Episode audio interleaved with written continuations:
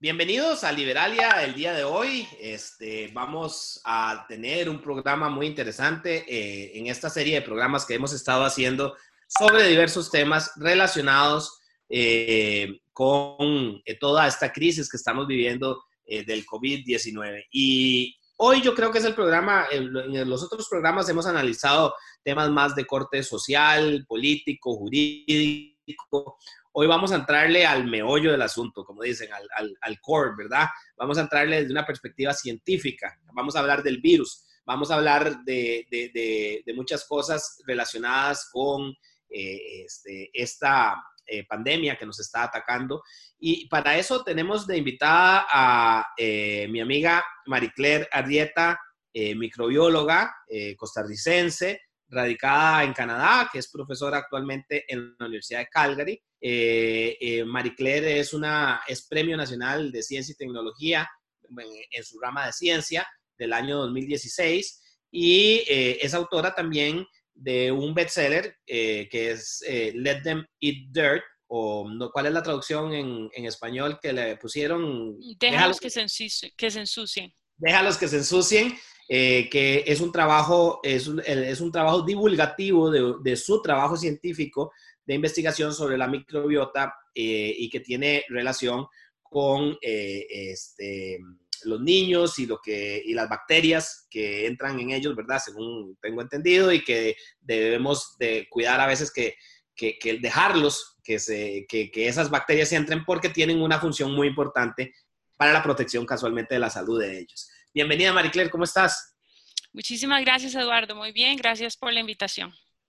Marie Claire, eh, empecemos de una, eh, hablando sobre esto, eh, este, vos como científica, bueno, antes que entremos a la parte científica, me gustaría que preguntarte cómo se está viviendo allá en Canadá. Este, hemos tenido invitados en Liberalia que han estado en México, en Holanda, y quisiera saber cómo se está viviendo en Canadá, un país que es reconocido por un sistema de salud bastante sólido, y cómo está la situación allá. Bueno, como la gran mayoría, mayoría de las ciudades en el mundo, las ciudades principales e incluso las pequeñas en Canadá están en, estado de emergencia. Em, las, políticas y, recomendaciones de las autoridades, tanto de salud como de las autoridades políticas de las diferentes provincias de Canadá, nos indican muy parecido con Costa Rica, que tenemos que permanecer en la casa, a diferencia, o digamos, exceptuando nada más las personas que tienen que ir a trabajar, dependiendo del tipo de trabajo que, hagan. Eh, negocios están cerrados, eh, los restaurantes funcionan nada más haciendo productos para llevar, están abiertas las farmacias, están abiertas las, eh, los supermercados, las licorerías, em, las clínicas de salud, pero atienden nada más en caso de emergencia y, por supuesto e, el resto de, de la infraestructura de salud. Los centros escolares están, están cerrados también, tanto escuelas, colegios como universidades. En el caso de em, los investigadores en universidades. Hay un, sistema que determinó quién está siendo investigadores críticas en este momento. Estos son los únicos que están permitidos de ir a trabajar. Entonces, una gran cantidad de la población está en la casa, saliendo lo menos posible. ¿Y cómo se da ya la situación de respetar este tipo de normas? La gente las respeta. El canadiense es una persona que obedece bastante a la autoridad, ¿verdad? Pues sí, eh, sí, pues en realidad dependiendo con quién nos comparemos, pero sí, en comparación a los latinoamericanos, la, lo que nos dicen las autoridades es algo que, se toma más a, pecho y además que viene acompañado siempre de alguna multa o alguna consecuencia que lo hace mucho más, eh, lo, hace mucho más dado a, que se lleve a cabo. Em, existe, por ejemplo, aunque Canadá ha cerrado prácticamente sus fronteras, eh, Justin Trudeau dio, dio la indicación de que si habían canadienses afuera, que siempre hay cientos de miles de canadienses afuera en una orden judicial de que tienen que quedar en la casa durante 14 días después de volver. No es una recomendación, nada más tienen una orden judicial y, la, y la, la, multa o las consecuencias penales de, de, no hacerlo son significativas. Ok. Eh, Marie entremos a, ya en materia. Eh, el COVID-19 ha sido, ha, vuelto el mundo al revés. Eh, desde una perspectiva este, científica, eh, cuando esto empezó, que, que, bueno, realmente no tenemos una certeza absoluta de cuándo empezó, porque el, tema de las autoridades chinas cuando informaron no es como todavía muy claro. Se presupone que no se ha brindado toda la información, sobre todo por las características del régimen chino. Eh, pero bueno, se podría decir que ellos anunciaron el 31 de diciembre eh, que tenían los, los primeros casos y, y, todo el desenvolvimiento de este proceso pues, eh, eh, eh, de, sobre el coronavirus ha sido muy rápido, ha evolucionado de una manera muy rápida. cuando empezó, ya, ya los ciudadanos hemos estado, digamos, conscientes desde los últimos 10, 15 años con la gripe aviar, con esto, con otro, de que a veces hay estos brotes y estas cosas y al principio la gente lo tomó como una cuestión más así, o sea, como algo que iba a surgir, que surgió en China y que tal vez iba por ahí. ¿Qué es un coronavirus, ¿qué tiene este de particular? Eh, eh, ¿Qué lo hace o qué lo ha hecho que lleguemos a este punto en el que estamos hoy? Bueno, como decís, se sabe relativamente poco de un virus del que conocemos a partir de, principio de año nada más. Entonces estamos hablando de que conocemos la biología de, un agente infeccioso en estos tres meses. Ahora, el avance científico en estos tres meses no tiene precedentes. Nunca antes se había conocido un agente infeccioso y cómo cómo se relaciona con, los diferentes hospederos, digamos, que, tiene. Eh, es un uno de los muchos coronavirus. Coronaviridad es el nombre de una familia bastante grande, cientos de, virus, pero son, no son muchos los que, pueden, los que pueden infectar a los humanos. Este es uno de ellos y este es el más nuevo.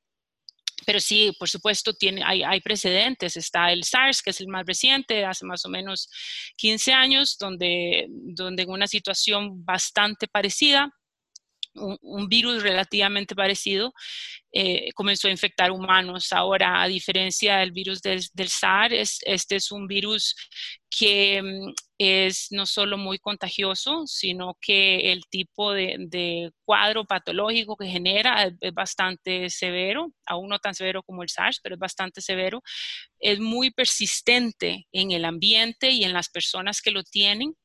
Em, y, eso, y eso hace que sea más fácil su, su, contagio sin saberlo. Y otro elemento que tiene es que una gran proporción de las personas que se infectan no presentan síntomas, ya sea por un tiempo o del todo. Sin embargo, son personas que son potencialmente transmisoras del virus. Entonces, este, este, estas características de este virus lo hacen problemático a la hora de seguirlo epidemiológicamente. Cuando, cuando surgen enfermedades infecciosas en una población, Existen controles epidemiológicos que se basan en el seguimiento detenido de las personas que tienen el padecimiento y de esta manera se puede, se puede lograr contenerlo como ha pasado antes, como ha pasado con SARS, como ha pasado con ébola y como ha pasado con otros virus epidémicos. Esto es más difícil de, seguir por, el, el, asunto de que, de que se presenta con frecuencia en personas asintomáticas, pero que lo transmiten. O sea, digamos, estamos hablando de que perdura mucho, eh, tanto cuando la persona lo tiene y lo manifiesta como cuando no lo tiene, cuando es asintomático, ¿correcto? Sí. O sea, que, que el virus sale, del, sale a través que de las secreciones, ¿verdad? Sale a través de las secreciones, pero también se sabe ahora que se, se excreta en heces también también es lo que puede pues, ser perjudicial en el caso, digamos, de los lugares, sobre todo donde se contaminan ríos con heces y ese tipo de cosas. Pues en todos los lugares, en realidad los, los agentes infecciosos que, que, no son de vía respiratoria, sino se llama la vía fecal oral, en, en cualquier lugar son muy transmisibles porque requieren de muchísima higiene. Y es cierto, en, los lugares donde hay, donde hay eh, menos infraestructura higiénica, eh, este sería más el problema, pero por ejemplo, entrar a un baño público donde ha entrado una persona eh, infecciosa con, con, este virus podría representar no solo por las partículas de, saliva, sino también por otras vías de, de, contaminación. Ahora, la principal vía de transmisión es la de persona persona por las partículas de saliva. Y entra a través de boca, nariz, ojos. Eh, Correcto. una herida también puede entrar por una herida. Eh, no, en realidad no hay nada escrito. Eh, hipotéticamente podría hacerlo, pero no, este virus tiene, una, tiene un método bastante tal vez específico de cómo entrar al cuerpo y requiere de unas células específicas que están en las mucosas, tanto en las respiratorias em, como en algunas del tracto digestivo, pero verdaderamente como entra es por la mucosa respiratoria. Ajá. Y digamos, este virus, eh, em, uno, otra de las características que mencionas es su alta capacidad de contagio, ¿verdad? Es eh, que casualmente eso tiene relación con lo que estamos viviendo de la crisis, que es por su alta capacidad de contagio, es que colapsan los sistemas sanitarios por la cantidad de gente que se contagia al mismo tiempo y que además requiere atención, porque no todo el que está contagiado requiere atención sanitaria. Sí, está ese factor de que se enferma mucha gente, pero si hubiera sido, por ejemplo, con ébola o con incluso SARS, donde muchísimas personas que tienen el virus lo manifiestan, es más fácil darle un seguimiento a las personas que tienen el virus. Cuando hay una proporción tan grande de pacientes invisibles, Es muy difícil saber cuáles van a ser las rutas de transmisión y, y desde el punto vista comunitario tratar de, contener ese, esa transmisión o ese contagio. Entonces, e, es más fácil de que se ramifiquen esas vías de transmisión y que más personas se contagien y que más personas se, contagien de manera severa y que requieran hospitalización. Maricler, cuando se dan estos agentes infecciosos eh, que, que surgen así, de algún lado salen y después va a haber, yo me imagino que va a haber científicos que estudiarán de dónde salió exactamente. Hay, ahorita hay hipótesis, me imagino, nada más, pero podrán ahí tratar de tracearlo. Tal vez nunca se den cuenta de dónde, pero la idea es que sí lo harán. En este momento ese no es el punto.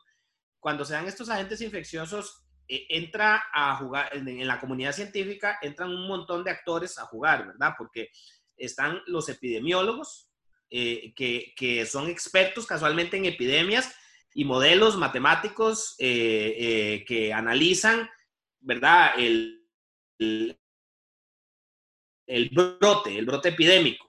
Eh, pero también hay otros científicos como microbiólogos, me imagino, virólogos, eh, otro montón, que se dedican a estudiar el organismo en sí, el, bichito, digamos. Este, y todo eso es, bueno, más los médicos que, que, hacen la labor médica de atender a los pacientes, me imagino que farmacéuticos, eh, o sea, contanos un poco cómo es que funciona todo ese entramado científico que se dispara en un momento sí, es sumamente multifacético eh, desde el punto de vista, bueno, una de las cosas, y ligado a lo que decía antes, una de las cosas más importantes para tratar de contener un brote de este tipo es el diagnóstico.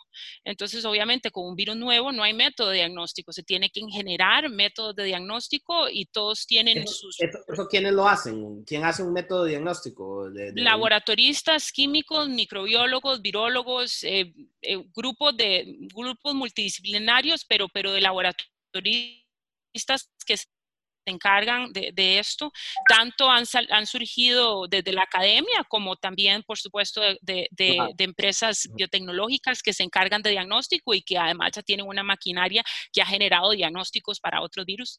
Em, entonces sí, ha sido una, está la, parte del diagnóstico que es importantísima, no todos los métodos son iguales, algunos tienen más pros que, contras. Em, están, está la parte epidemiológica que, de la que, que, está moviendo muchísimas de las políticas de contención del virus en diferentes partes del mundo y, y esa parte es súper, súper interesante están los científicos que analizan la patología del virus, la biología, cómo es que entra, qué hace cuando entra, eh, cuánto tarda, eh, cómo se excreta, por qué vía se excreta. Esta información es súper importante también para recoger datos que van a ser los que van a utilizar para nutrir esos modelos predictivos que hacen los epidemiólogos, por ejemplo. Y por supuesto está la parte clínica que describe la severidad, la patología, la tasa de mortalidad, el, tipo de, tratamientos que se requieren. Eh, entonces sí, es súper multifacético eh, y, requiere muchísimas parte El laboratorio que vos mencionabas, porque a veces todo lo hablamos como muy en general, pero ustedes conocen, de, porque están ahí metidos, pero los que estamos afuera no. Eh, ¿Cómo se empieza a investigar investigar, o sea, qué es lo que se hace en la investigación de laboratorio eh, sobre, el, sobre el virus? Digo yo, eh, se hace, o, cuando ya se elabora, o para, para llegar a elaborar vacunas. Y bueno, te decía antes que esto ha ocurrido a velocidades sin precedentes. El virus se ha mm, replicado, eso quiere decir que lo han aislado y lo pueden replicar en células in vitro en laboratorio. Em, esto obviamente te permite un montón de ensayos de, laboratorio porque el virus lo logran crecer. Eh, muy importante, el virus se ha secuenciado en muchísimos países y está pasando de manera open source, o sea que cualquier científico puede obtener estas secuencias.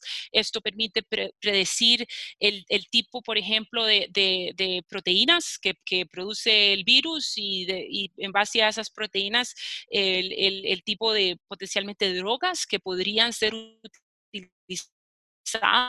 para estos virus. Em, también permite predecir los métodos de diagnóstico, cuáles son los, los anticuerpos que se necesitan para pegársele a ese virus para poder detectarlo. Em, entonces, eh, esos son nada más algunos de los ejemplos de, cómo es que se genera esta información. Hoy estaba viendo casualmente que en España tuvieron que devolver un lote de, tests eh, eh, que, que compraron en China porque eran defectuosos casualmente. Entonces es interesante entender que hay eh, tanta gente trabajando en esto que hay también muchas compañías que elaboran estos tests que no son todos el mismo, me imagino.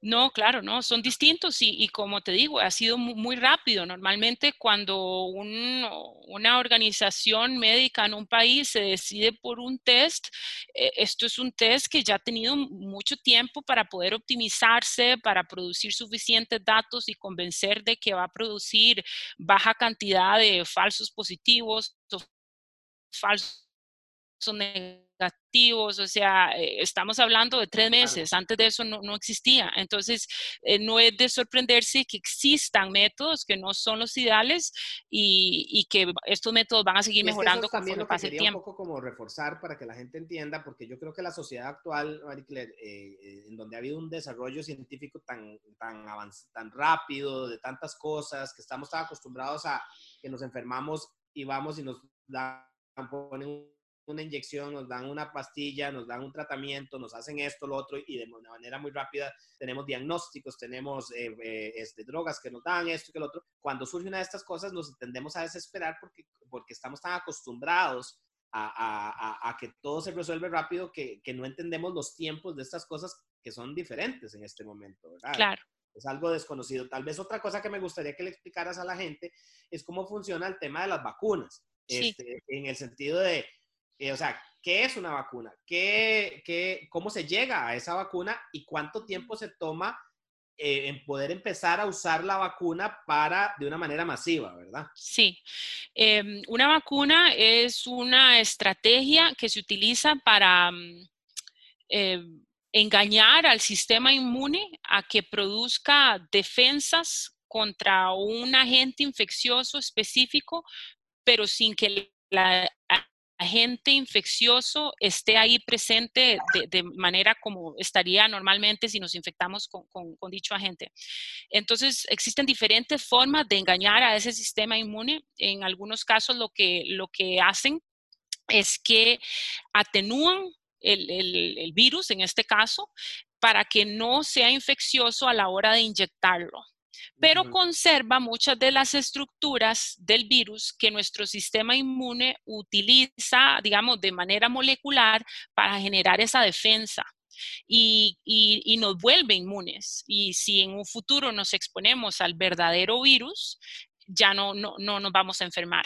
Entonces, nada más hay una, eh, para que la gente recuerde, cuando uno lo vacunan de niño, que a veces tiene unos ciertos síntomas de, eh, este chiquitito, le dicen, te vas a poner la vacuna y vas a tener un poquitito de fiebre, te vas claro. a un poquitito mal. Pero eso es casualmente por eso que vos explicás, ¿verdad? Porque casualmente nos están metiendo el virus, pero atenuado para que no me dé fuerte, pero para que el cuerpo genere las defensas. Exacto. Entonces es una vacuna. Ahora, ¿cómo se hace una vacuna? Y en este caso, igual, viniendo de que tenemos las partículas virales, porque las han logrado crecer, diferentes laboratorios están usando diferentes métodos de, eh, atenuación y escoger exactamente la, mejor forma de, hacer esta vacuna y ya hay varios grupos que han comenzado a probarla. Ahora, por supuesto, el, proceso de probarla tiene una secuencia. Los primeros estudios o la, primera fase de, un estudio de vacunas tiene que asegurarse de que la vacuna sea segura. Entonces son estudios pequeños, no sé, 50, 100, tal vez 200 voluntarios que los inyectan con esta vacuna y no debería tener efectos secundarios importantes. Y esto es una de las partes que, que tal vez menos se conoce y que la gente habla, ah, pues ya comenzaron a, hacer la vacuna, ya ahorita está, pero estamos en la fase nada más de seguridad de la vacuna. Y luego incrementan el número de participantes en estos ensayos hasta que ya hacen ensayos de, eficacia de la vacuna. Y, y estos deben de no solo concluir que la vacuna es segura, pero que la vacuna sirve. Eh, y los estimados más, más optimistas es de 12 a 18 meses. Esto sería de nuevo algo sin precedentes. Un proceso de generar una vacuna dura años. Eh, a veces lo que pasa es que uno, un grupo de, grupos de investigación o casas farmacéuticas hacen todas las fases y al final se dan cuenta que no es tan efectiva o que es nada más efectiva para una población y entonces eh, tienen que empezar otra vez a buscar otras, otras soluciones. Lo bueno de esta situación es que, por supuesto, esta pandemia, pandemia representa un peligro tal para la humanidad que hay muchos grupos en la carrera de generar una vacuna. Entonces uno espera que alguno de ellos lo, lo, lo, vaya a lograr, pero desde el punto de vista científico e, es algo que no es certero. Em, los, los, coronavirus son agentes bastante inteligentes a la hora de engañar la respuesta inmune, entonces es, es una, e, es una carrera verdaderamente a, que, que, va a requerir eh, todos los avances de lo que se conozca en este momento en la ciencia de hacer vacuna y, y, inmunidad. Ahí quiero resaltar también otra cosa, porque a veces la gente no entiende que estos procesos de vacuna, como vos lo mencionaste, que son muy largos y que esto que vos estás mencionando, que son un poco más cortos, es por la crisis que estamos viviendo, por la pandemia, es que estos son eh, procesos muy costosos. Sí, claro. Eh, eh, y que a veces, la, o sea, que es una apuesta, un riesgo que el laboratorio hace porque puede llegar a ser no efectivo y todo lo que se gastó es dinero que se utilizó en esa investigación, ¿verdad? Por eso es que después vienen las patentes y, todas las cosas, porque se supone que hay un incentivo a invertir porque después va a haber un retorno en ese sentido. Obviamente estamos claros que a nivel de pandemias todos estaríamos esperando que de alguna manera esto se pudiera hacer masivo, eh, sobre todo por lo que estamos viviendo y que yo creo que va a haber una presión social para que sea así. Este, por supuesto, social, política, económica en el momento, independientemente de cómo salga la, la, la vacuna, si es a nivel meramente privado o público-privado o público, va, va a ser un, un, tipo de medicamento que, que, va a ser masivamente utilizado. Y eso es una cosa que quería resaltar porque aquí también a veces no comprendemos, es que en este mundo científico hay de todo. Hay montones de laboratorios públicos, universidades públicas, institutos de investigación públicos financiados con fondos del Estado, que son importantísimos, como también hay centros de biotecnología y de todo este tipo de cosas que son privados y hay grupos que trabajan en conjunto, públicos con privados y en realidad aquí no hay que ver en un enfrentamiento de lo público con lo privado, sino que hay que ver cómo a veces se trabaja muy de la mano, ¿verdad? Este, eh, y en diferentes etapas. Eh, Marie si llegáramos a tener la vacuna o, o si no llegáramos a tenerla, eh, ¿cuáles pueden ser los escenarios que se nos abren en ese sentido? Y te lo menciono que después quisiera también que nos explicaras un poquito, porque se ha hablado mucho y yo creo que no se entiende, lo de que algunos eh, epidemiólogos o científicos dicen que tenemos que llegar a que un 70% de la población se inmunice eh, automáticamente y que entonces eso va a lograr que, que, se, que se, venga abajo. Eh, ese fue un método que tal vez estuvo investigando, este, o perdón, que estuvieron explorando hacer en Inglaterra, que ya echaron para atrás casualmente. Este, contarnos un poquito de qué se trata eso. Bueno, los diferentes escenarios, digamos, de, qué es lo que va a pasar el virus. Lo primero y tal vez lo, más importante de todo lo que voy a decir es que son basados en lo que se conoce ahora. Marzo, finales de marzo, de un agente que empezó en enero. Todavía no sabemos qué tanta inmunidad va a generar en poblaciones grandes, hay estimados de esos, pero principalmente no sabemos qué tipo de inmunidad va a generar en personas que ya han sido infectadas. Y esto va a ser un factor importantísimo a la hora de verdaderamente dar una predicción que, que se aproxime a la realidad. Ahora, los modelos actuales es que, por las razones que ya expusimos, lo contagioso que es el virus, es que la mayoría de las personas en el planeta van a ser infectados. Esto es, por supuesto, eh, preocupante de escuchar. Al mismo tiempo hay que entender que eso pasa con la gran mayoría de los virus. Eh, con la de, vías respiratorias, como el virus del, de los diferentes virus del resfrío o virus de gastrointestinales. Esto no sería algo único de este virus. De hecho, por eso, porque no es único, es que se sabe que, lo más probable es que esto, esto vaya a pasar. Ahora, los modelos ahora lo que están tratando de determinar son escenarios de la velocidad en la que se llegue a infectar el, este, esta cantidad, este estimado o porcentaje de la población. Y en eso es en los que diferentes grupos, diferentes, diferentes políticas de diferentes lugares difieren. Em, igual no hay 100% de consenso entre los diferentes, las diferentes estrategias epidemiológicas, pero los grupos epidemiológicos importantes sí, tienen escenarios que, que se repiten, entonces generan un poco más de, de, de confianza en que, en que se acercan a la realidad. Uno de los escenarios es el que países como Holanda o Suecia, principalmente ahorita, están apostando, que es el de esconder a su población de más riesgo, porque hay diferentes grados de riesgo con COVID-19, eh, que son las personas con problemas de salud eh, específicas y las personas mayores de 70 años.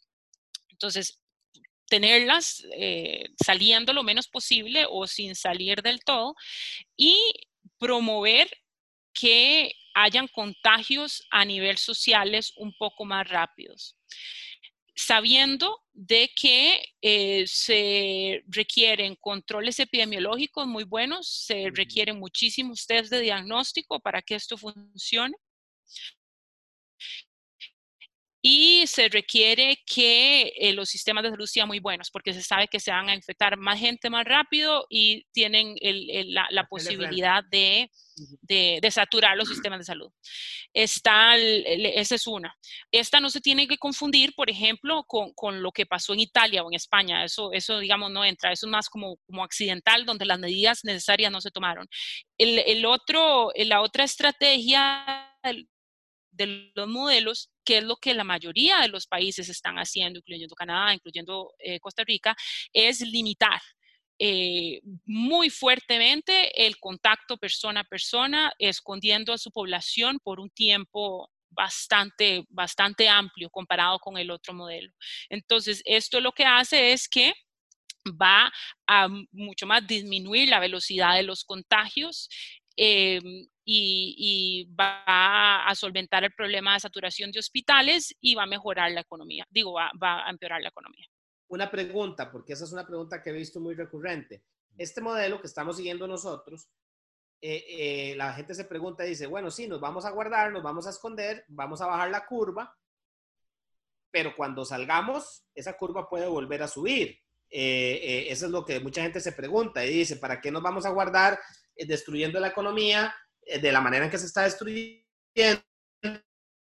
eh, si después igual nos vamos a contagiar. ¿Cuál es la, estrategia que se sigue científicamente de por qué ese guardar o, qué es lo que persiguen con ese guardar tan absoluto? que se mueran menos personas. el punto es bioético. El punto es 100% bioético. El, otro modelo tiene carencias bioéticas importantes. Como te digo, estamos en marzo, todavía no sabemos, sabremos tal vez de aquí a agosto en números reales lo que estas diferentes estrategias representen verdaderamente a nivel económico, a nivel salud y a nivel de muertes. Pero sí, los mismos modelos epidemiológicos predicen que un modelo de contagio más rápido dentro de la población va a generar más muertes. Claro, entonces ahí entra la bioética en el sentido de... Por supuesto. El primer modelo, el que está siguiendo Suecia y Holanda, digamos, es básicamente decir, aceptar que se va a morir gente y que, y que mejor impulsamos a que la gente se contagie un poco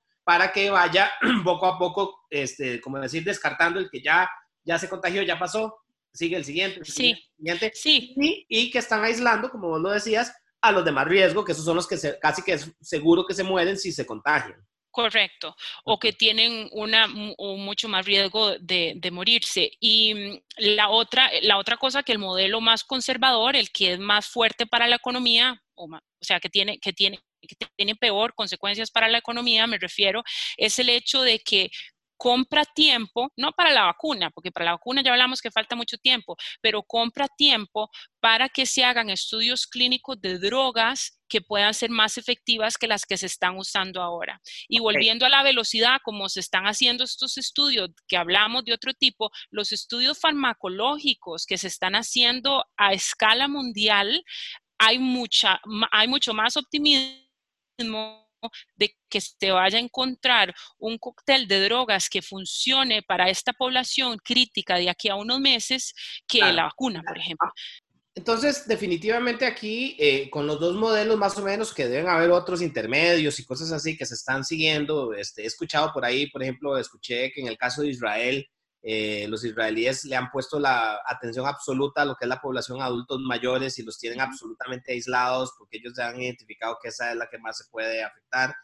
No significa que no tengan restricciones también para evitar el contagio. Yo me imagino que debe ser, Marie Claire, que es, es una manera, como decir, de, de, ir soltando a la gente poco a poco, eh, que yo creo que esta es una cosa eh, intuitiva que lo hace la gente, porque yo he oído personas que dicen, ojalá me diera el virus de una vez para salir de eso. Eh, eh, hay gente que dice, ojalá saliera ahorita, por ejemplo, en Costa Rica, hablemoslo claro, nosotros no estamos viviendo lo que está viviendo Italia o España, que eso es un colapso absoluto del sistema sanitario. Nosotros en este momento tenemos, hasta ayer, porque no vi la, conferencia de prensa de ahora, pero teníamos seis eh, pacientes críticos, perdón, cuatro críticos, dos delicados en, el sistema hospitalario. Eso, eso, es ínfimo, o sea, es pequeñísimo. En este momento no está colapsado nuestro sistema. Y, y yo en eso este, creo, sin ser experto ni mucho menos, que ver una, una actitud interesante de parte de nuestro gobierno, que siento que está en una línea intermedia entre tratar de no restringir tanto la economía eh, para no ahogarnos desde esa perspectiva, pero tampoco ser flexible lo suficiente para que se nos venga un, brote, un, son, pico. Son esos medios los que, los que son difíciles de calcular, por esto que hablábamos de que todos estos modelos requieren nutrirse de datos un poco más sólidos y ahora lo que hay son aproximaciones, pero yo sí estoy de acuerdo que, buscar, buscar situaciones intermedias que traten de resguardar a la población de riesgo, al sistema de salud, comprar tiempo para que eh, ojalá se, se implementen eh, drogas y otras maneras como tratar la enfermedad, pero no aplastar la economía es, es probablemente el, la estrategia más sensata que pueda haber. Ahora, desde, desde, mi punto de vista, lo que yo he visto comparando los escenarios de, diferentes, de diferentes lugares es que estos escenarios dependen muchísimo, no solo de los modelos, sino de cómo estos modelos funcionarían en el contexto de la población en específico. Entonces, hablabas de Israel. Una de las cosas que Israel tiene, em, digamos, al mismo nivel o superior que, China es la habilidad que tienen para monitorear a sus a sus habitantes utilizando dispositivos electrónicos y esto permite herramientas epidemiológicas de, seguir, eh, de, seguir el, contacto del virus o el contagio del virus de, de, una manera completamente diferente a lo que se podría hacer en Canadá y por supuesto lo que se podría hacer en Costa Rica. Entonces, una medida que puede funcionar en un país puede que no funcione, aun si el modelo, aun si el modelo epidemiológico prediría que, prediciría que, que, sí va a funcionar. Eh, y obviamente un modelo en una sociedad como la sociedad alemana o sueca, cuando verdaderamente siguen los lineamientos les dicen va a ser muy distinta a, una sociedad como la nuestra en Costa Rica. Entonces, esto es, eso es muy eh, eh, dependiente. Me encanta que toques ese tema porque nosotros somos muy dados a hablar paja, digo yo, eh, y decir, si, si en Corea está funcionando esto, hagamos lo que está haciendo Corea. Pero no tomamos en cuenta todo el contexto, y yo lo decía el otro día en un programa, en el tema de Corea, por ejemplo, se, dan, se conjuntaban eh, eh, asuntos muy particulares. Uno, esa sociedad de origen confuciano, en donde la autoridad es un tema muy importante y la obediencia de la, de la sociedad frente a la autoridad es muy grande. Segundo, un factor tecnológico que ellos ya tienen muy desarrollado, que es también de seguimiento, que plantea cuestiones éticas también muy grandes de libertades, eh, en el sentido de que, te, de que es control biométrico y entonces eh, eh, a vos con tu cara te identifican y lo pasan contra, como el caso chino, 650 millones de cámaras que tienen alrededor de todo el país y te puede, esa, esa computadora te puede identificar dónde anduviste y entonces te ven en la licorera y en la licorera te dicen estuviste a la par de X que también lo identifican, lo van y lo buscan y le dicen, señor, usted estuvo a menos de un metro, venga y le hagamos el examen. Sí. Eh, eh, eh, a ese nivel llega de, de, de precisión. Como también están las estrategias de los que hacen muchos tests, que pareciera, y es lo que se dice, ¿verdad? según tengo entendido, que es, es una de las eh, técnicas que, que, digamos, están recomendando, que se hagan una gran cantidad de tests. Sí, eh, en, sí en, en, general lo que en este momento la OMS recomienda, y esto está respaldado por la mayoría de los expertos en la materia, es incrementar la cantidad de tests, pero esto es muy difícil por diferentes razones, no nada más económicas, y el control epidemiológico. Eh, por supuesto, si existe tecnología de fondo que ayude en este control epidemiológico, esto lo va hacer que funcione mejor. Ahora, aun cuando no existe, por ejemplo, en el caso de Costa Rica, hay que resaltar que el control epidemiológico que han hecho las autoridades en Costa Rica, para mí es la razón número uno, no los test, la razón número uno por la que Costa Rica en este momento tiene nada más 231 casos. Y digo nada más comparado con otros lugares, eh, cuando se puede comparar, digamos, la pendiente de esta curva de ascenso de casos porque obviamente 231 casos son confirmados, son bastantes, pero el, secreto está en eso, eh, los, focos iniciales de, contagio hay que seguirlos y hay que seguirlos de una manera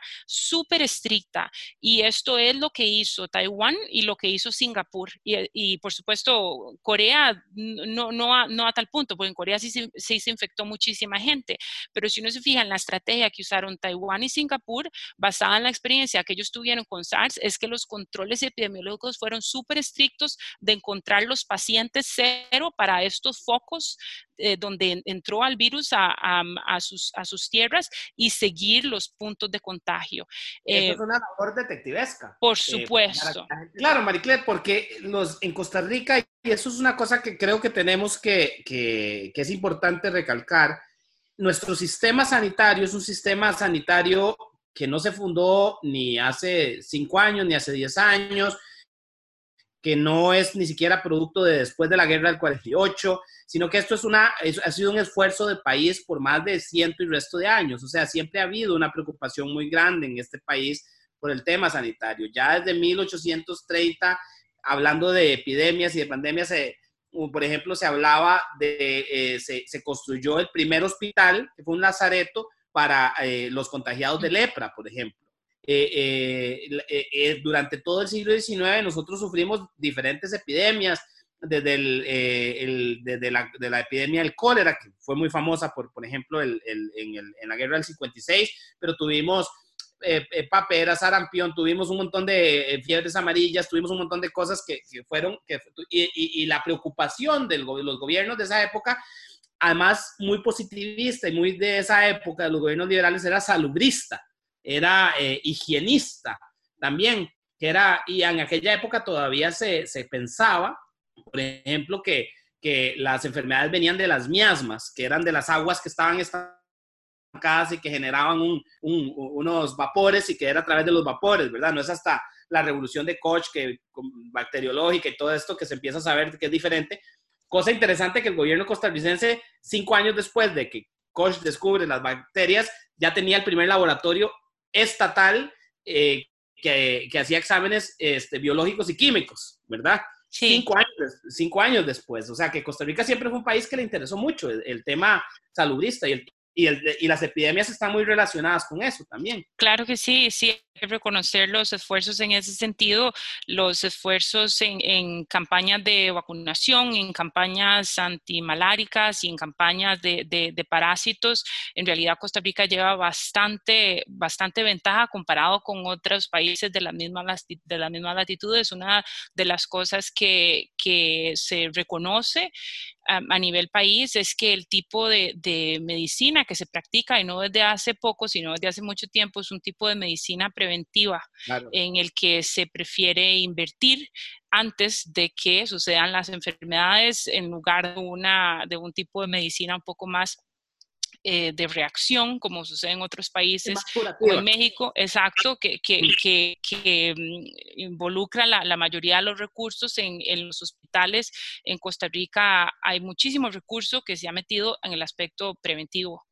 Y eso lo que hace es que, hay que, que, tenga que existir un, un sistema de logística que, que, es bastante costoso de, de, de, personas que trabajan para el Ministerio de Salud y para diferentes otros organismos de, de, salud de Costa Rica para que lleguen a cualquier lado del territorio nacional. La gente tiene que recordar, por ejemplo, para que, para que sepan de qué estamos hablando, los famosos ATAPs eh, de la Caja Costarricense del Seguro Social son los que hacen todo este trabajo de levantamiento informativo y que andan, que son las, eh, de, que son estas muchachas o, muchachos que andan con una, jalando como una maletita, que andan por las calles y que te tocan la puerta y te hacen encuestas y te preguntan qué enfermedades has tenido, qué esto y qué lo otro, y llevan un control muy, muy, muy, muy rígido sobre eso. Tanto así, Marie que casualmente a finales de los años 90 hubo una gran discusión. Yo creo que al final no sucedió como creían que iba a suceder. El Ministerio de Salud pasó toda la parte de medicina preventiva a la caja. Eh, siempre había sido el Ministerio de Salud el que había manejado la medicina preventiva y fue eso fue hasta finales de los 90. En la reforma de, finales de los 90 se pasa la preventiva a la caja y hubo gran preocupación de que se perdiera todo el know-how que ya tenía el Ministerio de Salud y que como, y hablando un poco de lo que vos decías, como el Ministerio de la Caja tiene una visión más curativa que preventiva, que permeara más lo curativo que lo preventivo, pero gracias a Dios yo creo que eso no pasó. Ya se tenía el conocimiento de muchos años y más bien se, se le dio continuidad. Sí, y prueba de eso es ese control que epidemiológico que está teniendo Costa Rica ahora con COVID-19, que es es verdaderamente admirable en comparación a otro montón de, de, lugares donde no se ha podido llevar así. Mucha gente, Marie Claire, por ejemplo, eh, eh, se quejaba al principio, ay, vean, Costa Rica tuvo los primeros casos de COVID. Yo siempre les dije a mucha gente que me decía eso, eso es indicativo de que tenemos control de lo que está pasando. Más bien, si no hubiéramos tenido es que no está funcionando el sistema. Sí. Sí, es sospechoso cuando no hay sospechosos. Es, es, era de esperarse, especialmente un país que, en el que entran miles de turistas todos los días que iban a haber casos. Bueno, sí, pues Mira, Maricler, yo creo que ya para ir eh, este, finalizando, a mí me gustaría que, que, que, que, dieras como un balance de lo que vos ves de, de acerca de esta eh, eh, enfermedad. la gente está muy ansiosa, no solo por lo económico, sino también obviamente por el tema de salud. nos preocupan mucho nuestros adultos mayores. claro. Este, nos sentimos muy separados de ellos. Yo tengo a mi madre hace 22 días en su residencia de ancianos, absolutamente encerrada, este, y, y uno le hace falta y a ellos les debe hacer mucha falta también los familiares. Em, nos da mucho miedo el no saber, yo creo que lo desconocido, le da a uno mucho miedo, ¿verdad? Eh, todos los días además tenemos una, una, un bombardeo informativo que nos dicen 20 cosas diferentes. Estas, las redes sociales, los telefonitos nos empiezan a mandar que el, el, enfermero de aquel hospital en España, que el de esto de tal lado en otra, y todos le damos crédito, ¿verdad? Este, y, y aunque sea contradictorio. Sí, no, por supuesto. Yo creo que el, el balance o lo que yo pueda aportar con, con, ese balance es que, por supuesto, esto es un impasse histórico comparable nada más con la, con la pandemia de hace un siglo y, y, yo creo que nosotros hemos sido muy afortunados y nuestra, la generación anterior también, porque hasta ahora estamos pasando eh, una, una pandemia de, de este nivel y yo creo que va a haber un antes y un después de COVID-19 en, muchos sentidos. Al mismo tiempo, comparándolo con la pandemia de hace 100 años, aunque esto es una situación muy adversa para la humanidad, yo creo que se pueden sacar lecciones optimistas de cómo la humanidad va, a salir adelante. La ciencia está haciendo, como decíamos antes, cosas sin precedentes a, velocidades que nunca se habían visto. Entonces, como científica, yo sí considero eh, realista esperar que hayan estrategias, ya sea farmacológicas, eh, de, tratamiento o preventivas con vacunas en el no tan lejano plazo sin embargo, sí va a requerir esta situación un cambio de comportamiento humano como el que nunca hemos tenido. Entonces, esta idea de que vamos a salir de la casa prontamente y vamos a vivir vida normal está, no, no, no, es realista, para mí, para, para, para mí no es realista. Es importante mantenernos informados, pero es importante no caer en, en, la, tentación de, de, seguir oyendo todos estos audios que nos los, que nos los envían. Eh, tenemos muchas suerte de que tenemos información en un teléfono y que podemos accesar sitios oficiales de muchísimos lugares que nos van a dar muy buena información, nos van a, nos van a tener informados. Em, y lo último que tenemos que tener mucha paciencia porque esta información, así como ha ido cambiando tantísimo en las últimas dos semanas, va a seguir cambiando en la medida de que, de que acumulemos información. Entonces, paciencia y optimismo. Y yo creo que también queda la última, eh, también otra reflexión que yo quería hacer es, tenemos que invertir en investigación. Por eh, supuesto. la, investigación es importante, es muy importante que sigamos pensando en que eh, el avance tiene que ver con la investigación y la investigación es algo lento, silencioso. la gente lo que recibe ya el producto después de, de, muchísimo, este, de, de un trabajo muy arduo que ustedes hacen y que se les agradece, Marie porque la verdad es que de ahí son los que nos curan, los que descubren muchísimas cosas. Eh, te agradezco muchísimo de haber estado en Liberalia. Me, me encantaría más adelante eh, poder hablar de esto, por ejemplo, de investigación. Costa Rica es un país que invierte demasiado poco en investigación y los países que han sido exitosos, eh, un caso de Israel, por ejemplo, hay un, es un país que invierte muchísimo en investigación desde lo público y desde lo privado y lo hace de una manera conjunta. O sea, eso hay que entenderlo. yo que soy liberal, eh, este, este es una de las áreas en que soy una persona completamente pragmática. Yo creo que, que, no todo se puede dar privado, tiene que haber también investigación pública y es muy importante. Eh, eh, y lo que yo creo más bien es en son esas alianzas. Pero me gustaría tenerte también, Marie Claire, hablando sobre tu papel como mujer y como científica, que eso es muy importante también. Las mujeres tenemos que, que impulsarlas a que entren a carreras científicas mucho más. Eh, eh, eh, este, realmente es un cambio de paradigma que hay que hacerlo y que no es fácil. Yo, aquí en Costa Rica hay mujeres científicas impresionantes, pero siguen siendo minoría en comparación a los hombres. Claro, no, me encantaría aportar de, de, cualquier forma. Muchísimas gracias por la invitación y por el espacio. Y muchas gracias por habernos dado toda esta explicación. Te agradecemos mucho. Igualmente, hasta luego. Estamos entonces, Marie Claire.